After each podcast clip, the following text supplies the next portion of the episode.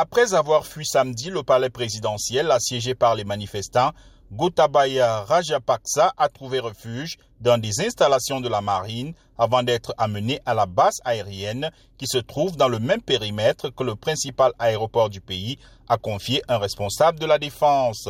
Le bureau de la présidence n'a pas communiqué sur la situation du chef de l'État, mais plusieurs médias locaux ont dit qu'il se prépare à partir en exil. Les agents de l'immigration ont refusé de se rendre dans la suite VIP pour tamponner son passeport et M. Rajapaksa refuse de passer par les espaces publics. Selon une source militaire, il reste le commandant en chef des forces armées et a toujours la possibilité de voyager dans un avion de l'armée de l'air.